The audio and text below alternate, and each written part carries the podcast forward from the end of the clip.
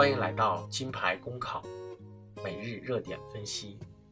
今天我们的话题是：罗尔获微信打赏二百七十万，该不该纳税？近期，深圳罗尔卖文救女事件引发舆论关注，随之而来的还有关于微信公众平台文章赞赏功能是否应纳税的讨论。据腾讯公司介绍。赞赏所得金额会直接进入公众号所绑定的个人微信号的零钱包中，赞赏金额每日上限五万元。近年来，各类社交平台相继开通了类似于微信赞赏的金钱打赏功能。从各平台的规则来看，这一设定的初衷是为了鼓励原创、维系用户群体等。当下。网络打赏已成为自媒体盈利的重要手段。通过公众号卖文救女，罗尔获得微信赞赏二百多万元。如此巨大的金额，可以全额任意处置，难怪网友会对此类行为质疑。通过网络打赏行为获得的钱款，如何划分性质？是否需要纳税？尚无明确的法律规定，网络打赏是被视作为赠与行为，还是被视作为著作权人的劳动所得，还没有明确的界定。目前，我国尚未开征赠与税，自然人之间的赠与行为无需缴纳税费，但网络打赏需要经过社交平台中转、赞赏等打赏类功能。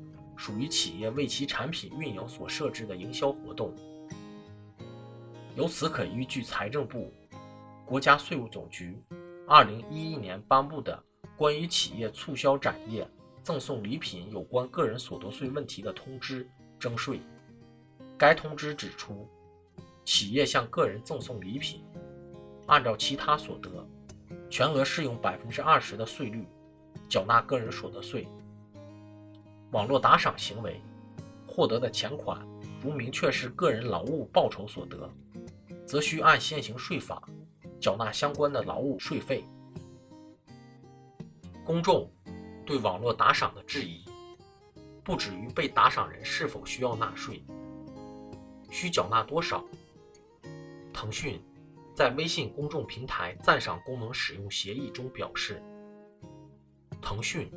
仅作为提供信息发布功能的中立平台方，赞赏用户应依法缴纳的各种税费，由赞赏用户自行缴纳。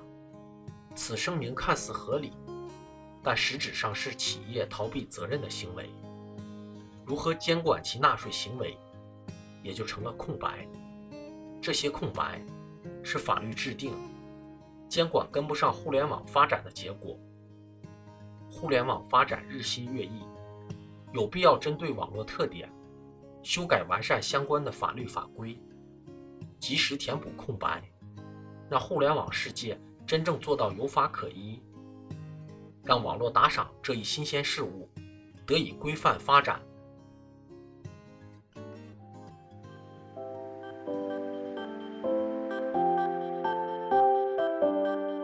金牌公考。是一个由在职公务员组成的公益性公考经验分享平台。近期，我们将开设公考答疑解惑新专辑。如果你在公考路上遇上什么问题，都可以关注金牌公考微信公众号，随时与我们交流互动。